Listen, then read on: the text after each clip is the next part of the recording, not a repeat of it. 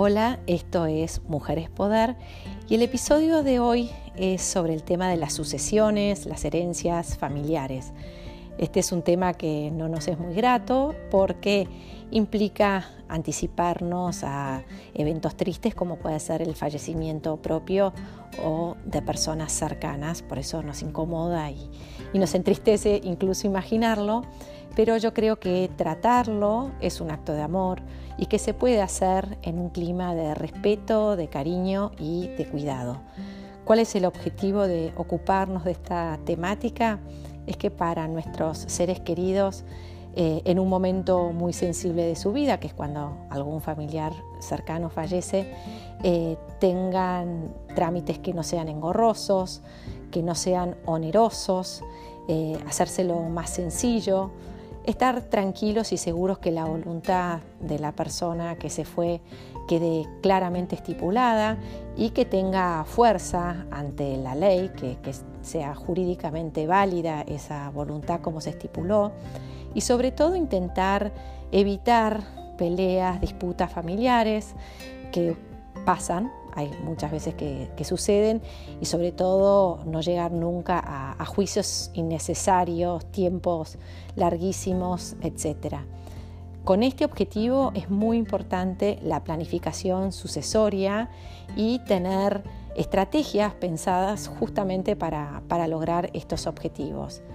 Entonces, lo primero y más importante, como vimos en otros episodios, es el orden, ¿no? tanto en lo físico como en lo virtual, tener en un solo lugar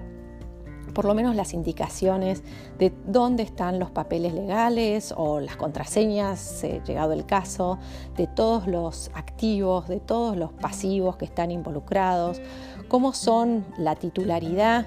que tiene cada persona sobre esos activos o deudas o pasivos, eh, si son cuentas conjuntas de esa persona con otros, si es con firma conjunta o con firma independiente, eso es importantísimo. Si hay seguros de vida, eh, dónde están, cómo se pueden reclamar, que estén al día. Eh, todo lo que sea administrativo y de gestión que implique orden es muy importante eh, tenerlo y que todos los miembros involucrados, no todos los de la familia, pero sí los que van a estar en este proceso, sepan dónde está. Segundo es conocer el marco regulatorio e impositivo eh, que tiene la sucesión en el país, en la jurisdicción donde estamos. Eh, ¿Cuál es la ley que lo regula?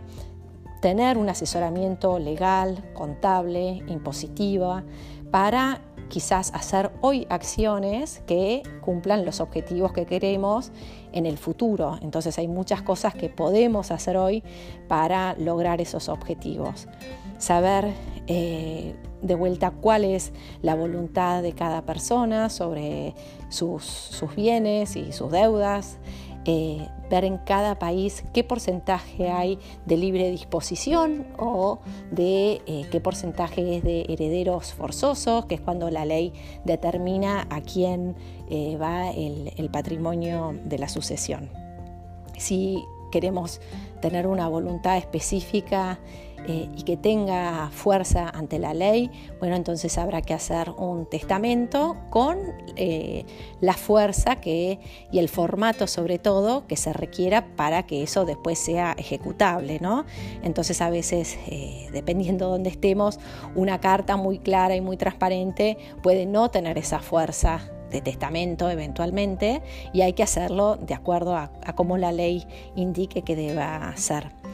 hecha. Entonces, asesoramiento legal, contable, impositivo, seguro. Y bueno, lo tercero, después de tener ese orden y de hacer la planificación, es realizarlo. Y realizarlo, eh, llevar a la acción todas esas decisiones y estrategias Nuevamente puede tener algunos costos, son muchas veces trámites que, bueno, son, son engorrosos, llevan su, tiempo y dedicación, pero nuevamente creo que vale la pena, es una parte de, de la vida, de la realidad, y no tengo duda que teniendo una planificación de nuestra sucesión, estamos sin duda haciendo un acto de amor a nuestros seres más queridos.